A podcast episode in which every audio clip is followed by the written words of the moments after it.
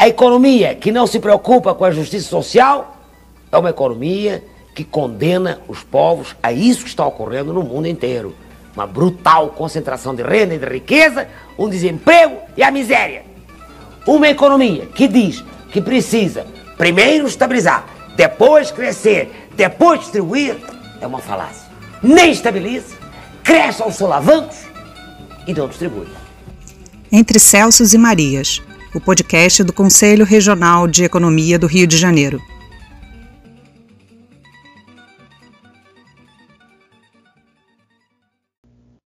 Olá, ouvintes do podcast Entre Celsos e Marias. Meu nome é Clícia e para esse episódio convidamos o Marco Antônio Rocha, que é professor de economia na Unicamp.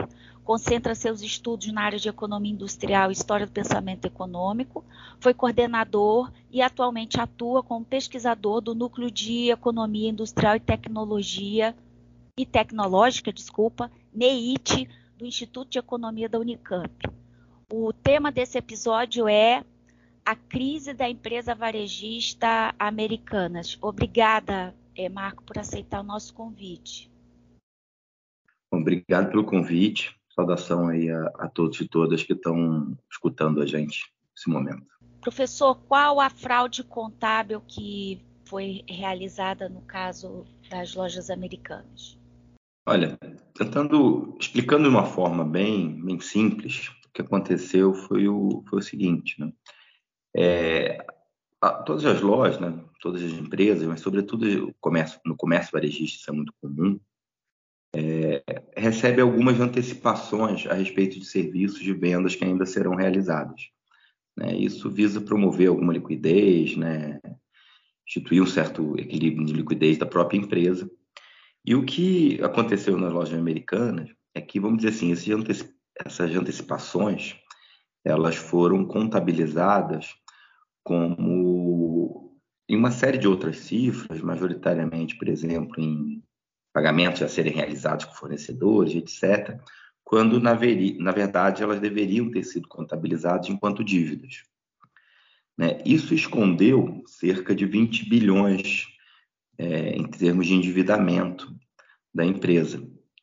É, mas qual o problema disso? Né? Para além de, de você, vamos dizer assim, escamotear o passivo da empresa, você cria uma série de uma, uma análise de risco equivocada por parte daqueles que emprestaram, forneceram crédito à empresa. Então, quando essa fraude foi revelada, o que você teve é, naquele momento, quer dizer, o que isso criou, foi que levou uma revisão da análise de risco né, das lojas americanas em, em, relação ao seu nível de endividamento. Isso fez também né, com que os fornecedores de crédito revisassem né, os seus créditos em relação à empresa, viram que a análise de risco, na verdade, não estava correta, ou seja, eles estavam expostos a risco em relação ao crédito concedido da empresa, e isso levou né, uma tentativa de cobrar os créditos né, imediatos, já vencer da empresa, das lojas americanas, por parte dos seus credores. Como o volume total de crédito era cerca de 40 bilhões, né, isso nesses 20 milhões, esses 20 bilhões somados nesses 40 bi, é, isso fez uma, uma, certa corrida em termos de, de recuperação dos créditos, o que levou muitos credores a contestar as dívidas da empresa. Né? Isso fez com que a empresa né, tivesse uma, uma atitude um tanto drástica, que era pedir uma medida cautelar, né, que na prática antecipou a liminar de recuperação judicial da empresa, o que proibia a cobrança de crédito pelos credores.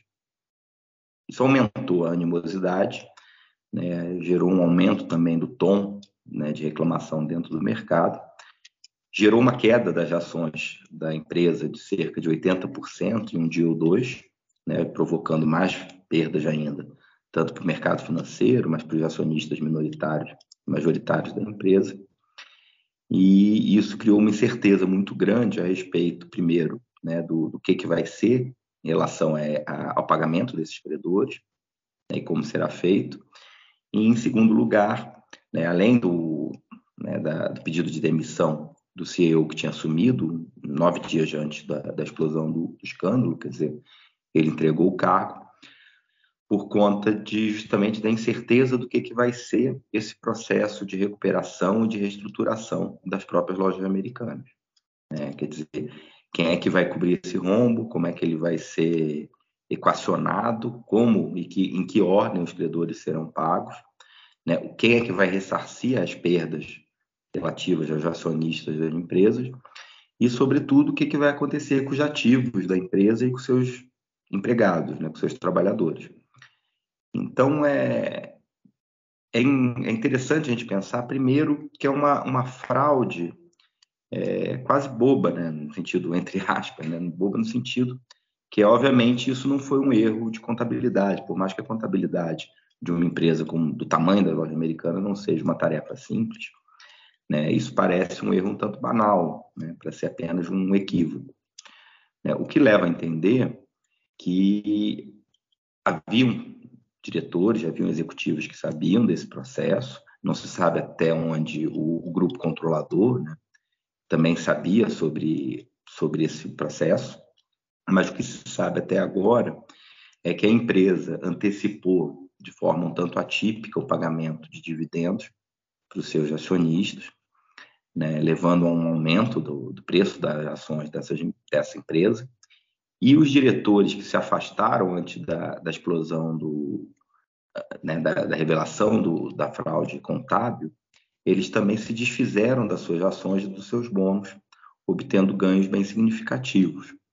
Né, o que aumenta ainda o indício de que os diretores também estavam, de certa forma, sabendo desse, desse processo.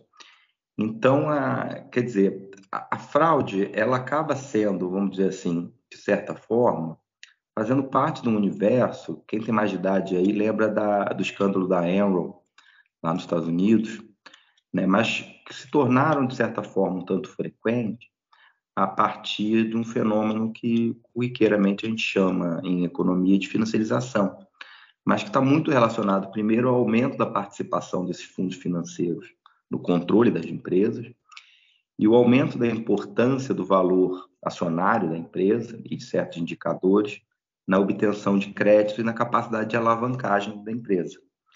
É, de certa forma, essa, essa fraude contábil, ela permitiu à empresa atingir um grau de, de alavancagem, quer dizer, de endividamento, que ela não conseguiria é, normalmente.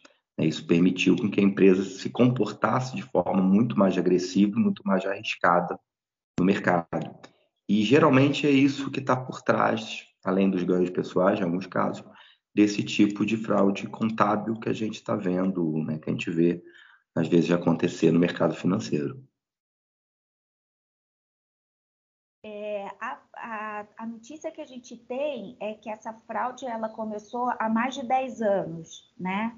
É, o, o que que tornou insustentável a manutenção dessa forma de escrituração contábil?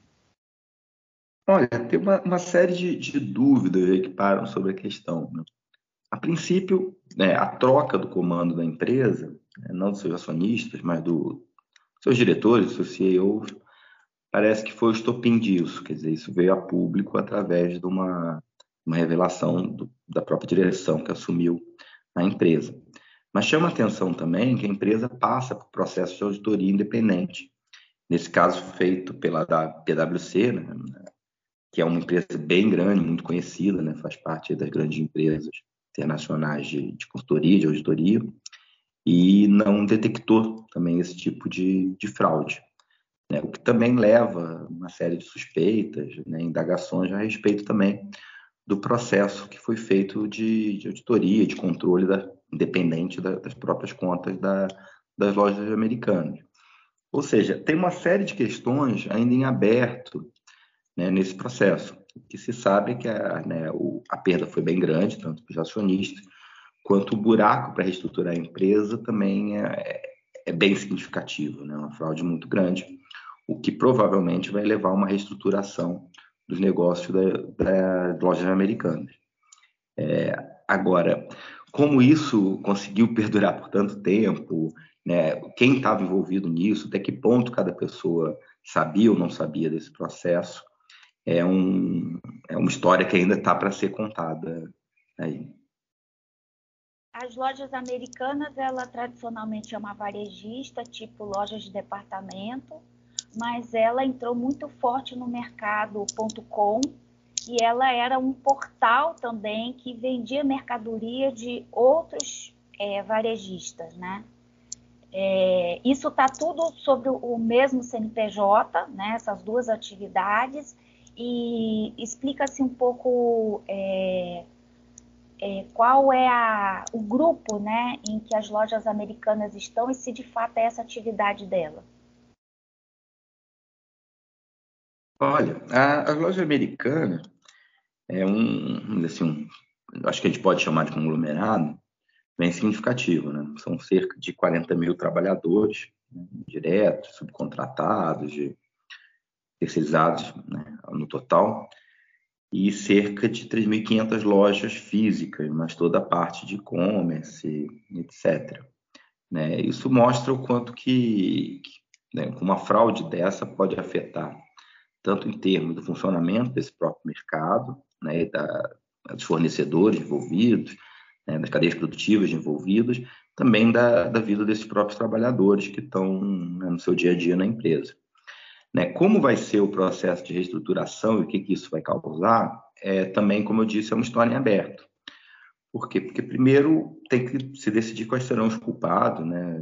investigar e ver quem vai ser responsabilizado por isso, como vai ser o processo de recuperação judicial da própria empresa, quem irá assumir o controle, ou se haverá mudança do grupo controlador, né? quem é que vai cobrir esse processo de reestruturação e como será esse processo de reestruturação, né? o que, que ele vai afetar em termos de, de fornecimento, o que, que, ele vai afetar em termos de, de distribuição, etc.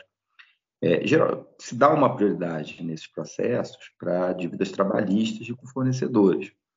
Né? Mas tudo isso, como eu disse, é um processo que ainda vai correr ainda um bom tempo na justiça. Provavelmente ainda vai ser uma novela bem longa, inclusive por conta de que, como eu disse, também é, a própria antecipação dessa medida cautelar de recuperação judicial, pelo menos de, de impedimento da cobrança das dívidas, gerou uma animosidade muito grande entre os credores e a loja americana, o que está levando, um, está criando o começo de uma guerra judicial no entorno da empresa e no entorno das dívidas geradas pela empresa. Então, é um processo ainda bem aberto que vai demorar um tempo para a gente saber ainda como é que vai, como é que vai afetar né, tanto as cadeias de fornecedores da loja americana quanto seus próprios trabalhadores. É, e aí, então, o desdobramento agora é, é qual que é a possibilidade de contágio para as outras empresas do grupo, né? Dos sócios Jorge Lemon, Marcel Teles e Carlos Sucupira, que são sócios numa empresa de um banco de investimentos, não é isso? E que eram sócios majoritários na, na americana. Então, eles têm é, ações né, também, é, fazem parte da gestão de grandes empresas, a começar pela Ambev, né? Então, é, olha, o risco de contágio direto é, não ocorre, porque não, não, é como uma crise bancária. Né? Quer dizer, o grupo será responsabilizado né, pelo, talvez pelo como disse, ainda depende muito do que vai ocorrer na justiça, mas pelo rombo da, da loja americana. Talvez tenha que fazer algum aporte de capital, mas não vai afetar, a princípio, as empresas do, do restante do grupo. Acontece que não é a primeira vez que o grupo controlador passa por um processo de investigação ou de responsabilização por certa, vamos dizer assim, é, contabilidade criativa. É, então, o que leva a crer é que, e que cria uma certa desconfiança, é que isso pode ser um processo repetido em outras empresas do grupo. Né? E isso afeta o mercado financeiro, a confiança no mercado financeiro como um todo. É, mas também, como eu disse, é uma coisa que depende de investigação e que é levantado, mas não tem nenhuma comprovação. É, o, que é, o que eu acho que é mais importante é a gente pensar nesse universo, né, como eu disse, de financiarização, quer dizer, de controle cada vez maior das empresas por grupos financeiros, e da relação que isso leva em, né, em torno da, da, própria gestão da empresa, que cria alguns incentivos para que esse tipo de fraude se torne cada vez mais comum. Né? E isso a gente já está vendo há algum tempo. É, isso é fruto do que, que acontece em torno do, da própria gestão das grandes empresas no, na fase atual do capitalismo que a gente vive. É, a princípio, não tem nada comprovado em outras empresas do grupo. Né? E o grupo, como você disse, atua em uma série de, de gama de atividades bem distintas.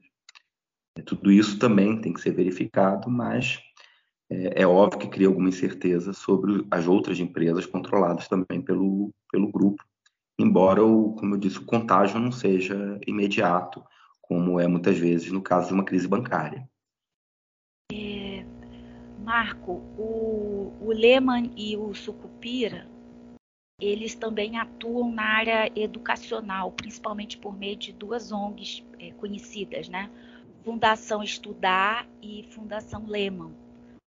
É, como o projeto educacional dessas ONGs é, estava articulado com a estratégia, de crescer no mercado educacional brasileiro? Olha, é, por que, que né, um grupo financeiro desse porte né, entra no, no, mercado educacional? A resposta é bem simples, por causa de dinheiro, né, porque é um mercado lucrativo.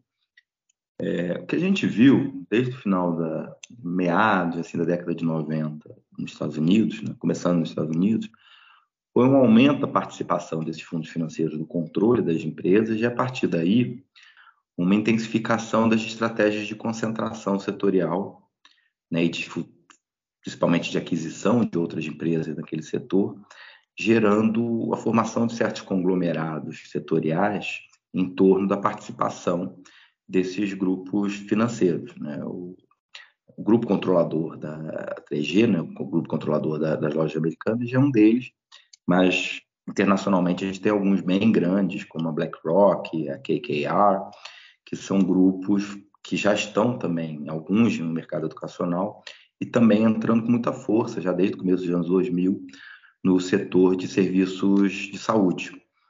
Né? Por que, que esses dois setores, né, saúde e educação, se tornaram, a partir dos anos 2000, alvos preferenciais da política de aquisição desses grupos financeiros. Porque, ao contrário do, dos setores industriais e de serviços, de modo geral, eles ainda eram setores bem regulados, em que a concentração ainda era limitada por uma série de dispositivos, o que impedia uma série de ganhos de escala que são importantes justamente para mobilizar, né, para viabilizar a estratégia de aquisição e de concentração setorial desses fundos financeiros. O que você teve no começo dos anos 2000 foi justamente uma certa liberalização né, de regulamentação, vamos dizer assim, desses dois setores, o que possibilitou né, a atuação desses grupos financeiros, assim como eles já vinham fazendo nos setores industriais, é, em torno da capitalização das estratégias de aquisição e de concentração desses setores, o que tornou, né, que tornou possível né, um aumento bem significativo da rentabilidade, tanto do setor de saúde quanto do setor de educação. E isso tornou muito atrativo né, a entrada, em que eram vamos dizer assim, um, um setores que estavam passando por uma desregulamentação recente, ao contrário do que aconteceu, por exemplo, no setor financeiro e alguns setores industriais a partir da, dos processos de privatização dos anos 90, esses setores ainda estavam, vamos dizer assim, entre aspas, um tanto intocados. E isso fez com que, durante os anos 2000, né, concentrasse uma boa parte da mobilização e da estratégia dos, dos fundos financeiros na aquisição de empresas, tanto de saúde quanto de educação. E aí a gente chega no, no TG, né, na forma, principalmente do Grupo Lema, como ele entrou no, no setor né, pesadamente no setor de educação, sobretudo no Brasil. É, qual é a estratégia? Né? É a aquisição né, de alguns colégios importantes de primeira linha, né, principalmente que atuam aí, eu tenho mais de idade, chamo de segundo grau ainda, né, mas é, também em redes maiores e no ensino superior, né, promovendo uma certa concentração e, e atuando né, na verdade, como gestores dessa, dessa atividade. O problema é, maior, quando a gente pensa, né, tudo em educação, tanto em educação quanto em saúde, é que eles levam para dentro desse setor lógicas muito parecidas que a gente viu na loja americana, quer dizer, atitudes muito agressivas em termos de redução de custo, em termos de aumento da rentabilidade, em termos de alavancagem, né, para aquisição de novas empresas, para aumento de participação no mercado, né, para gerar essa concentração e esse aumento de escala necessário justamente para viabilizar a estratégia desses fundos financeiros. E isso entra em choque com o que é a lógica educacional, o que é a lógica em saúde. Né? Então, é, é, esse processo que a gente está vendo. Quer dizer, o 3G acaba fazendo parte, na verdade, é um pontinho dentro de um, de um universo muito mais amplo, que é esse processo que a gente denominou de financiarização, sendo levado também para os setores, tanto educacionais quanto de saúde. Né? Como você mesmo lembrou, não é um, não é um processo novo, né? já faz alguns anos que, que a gente tem visto isso e que esse movimento está ganhando bastante força. O mercado de crédito é, educacional nas universidades para cursos de graduação? O que acontece é que, dentro da própria lógica de atuação, esses, esses fundos financeiros, quando entram nessas atividades, eles buscam escala, eles buscam concentração, e para isso acaba entrando em choque com a atuação do setor público nessas áreas, tanto saúde quanto educação. Quer dizer, em, em última instância, a melhor fórmula para eles é aquela defendida pelo Guedes de, de voucher. Né? O, o governo paga, né, dá um voucher, dá um, um papel, um vale para cada família ela gasta no mercado privado para obter saúde e educação. Né? Essa proposta parece uma coisa meio estapafúrdica, mas isso estava em, tá em, em diversas falas do Paulo Guedes, e é uma coisa, uma proposta que vem já de muito tempo lá da Escola de Chicago. Né? É óbvio que esses fundos defendem esse tipo de arranjo porque isso significa possibilidade do aumento do mercado deles. Né? E a lógica de atuação política né, desses fundos sempre é direcionada justamente à ampliação desses mercados para que para que essa ampliação permita justamente dar vazão nas estratégias de aumento da escala operacional e de aquisição de ativos que esses fundos têm. Geralmente responde ao padrão estratégico desses fundos quando entram em um determinado mercado.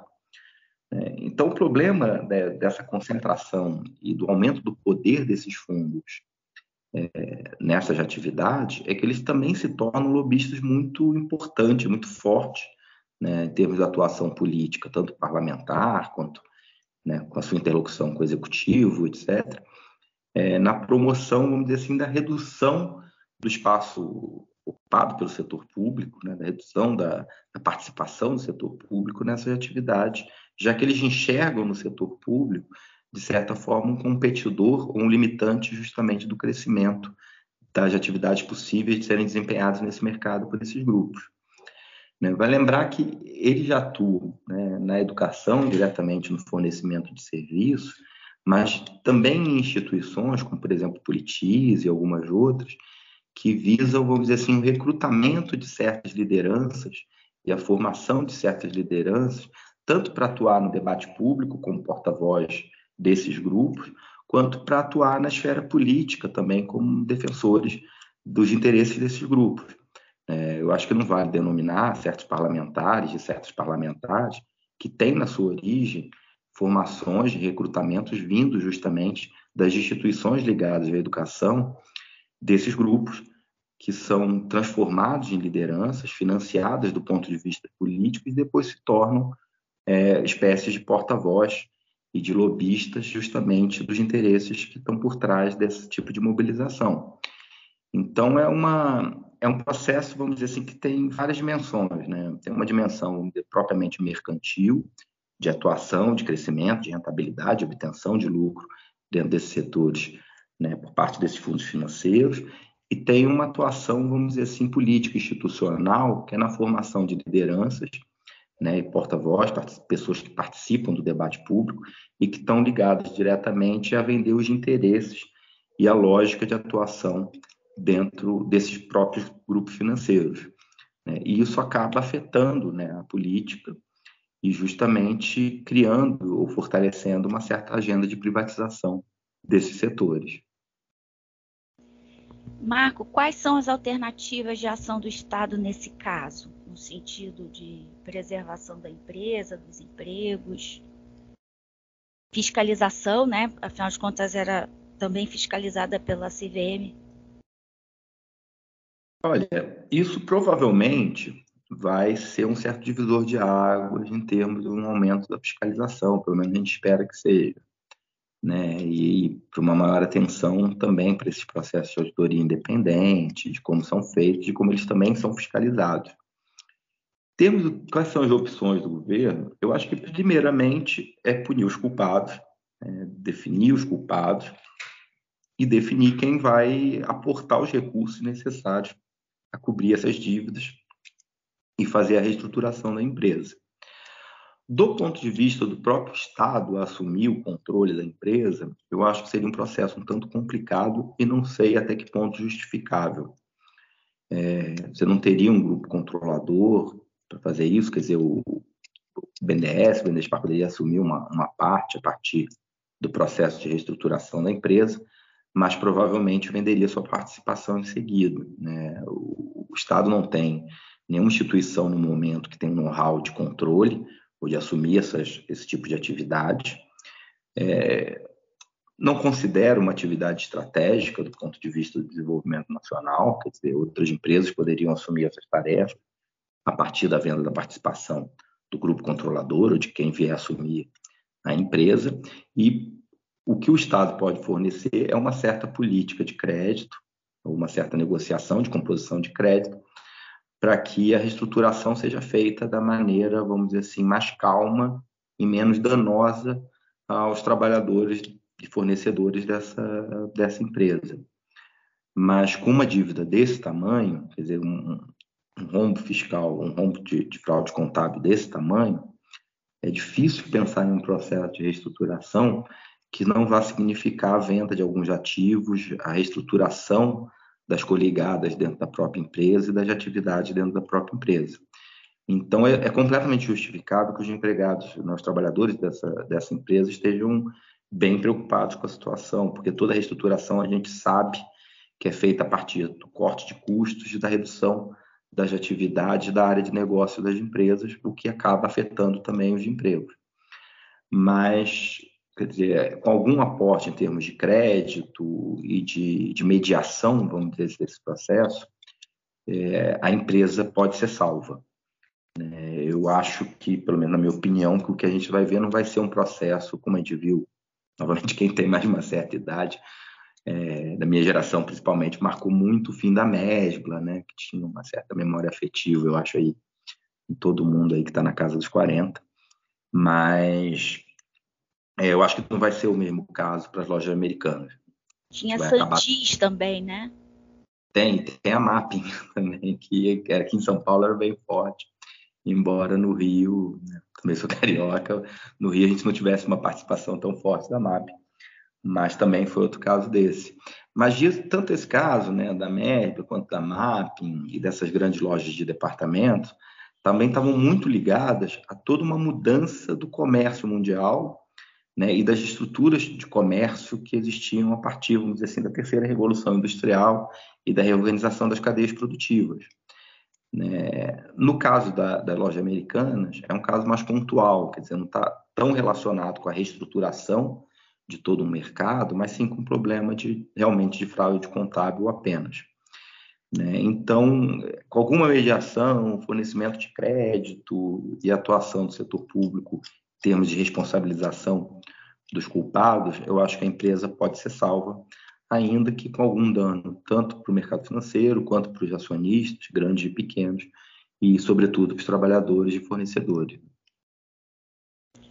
Puxa, obrigado pela sua participação aqui no podcast entre Celso e Marias. E caminhando para o final da entrevista, eu lhe devolvo a palavra para comentários finais, coisa que você ainda comentou, queira comentar, falar sobre seus trabalhos. Então, queria agradecer mais uma vez o, o convite, é sempre bom estar, estar, aqui discutindo com vocês. O Crecon é um lugar que eu tenho diversos companheiros e companheiras de, de longa data aí. É, e, bem, que isso sirva como, um, como eu disse, um divisor de águas, né, que seja responsabilizado, né, sobretudo grupo controlador, né, que estava à frente desse processo, nomeando as direções, né, nomeando os diretores.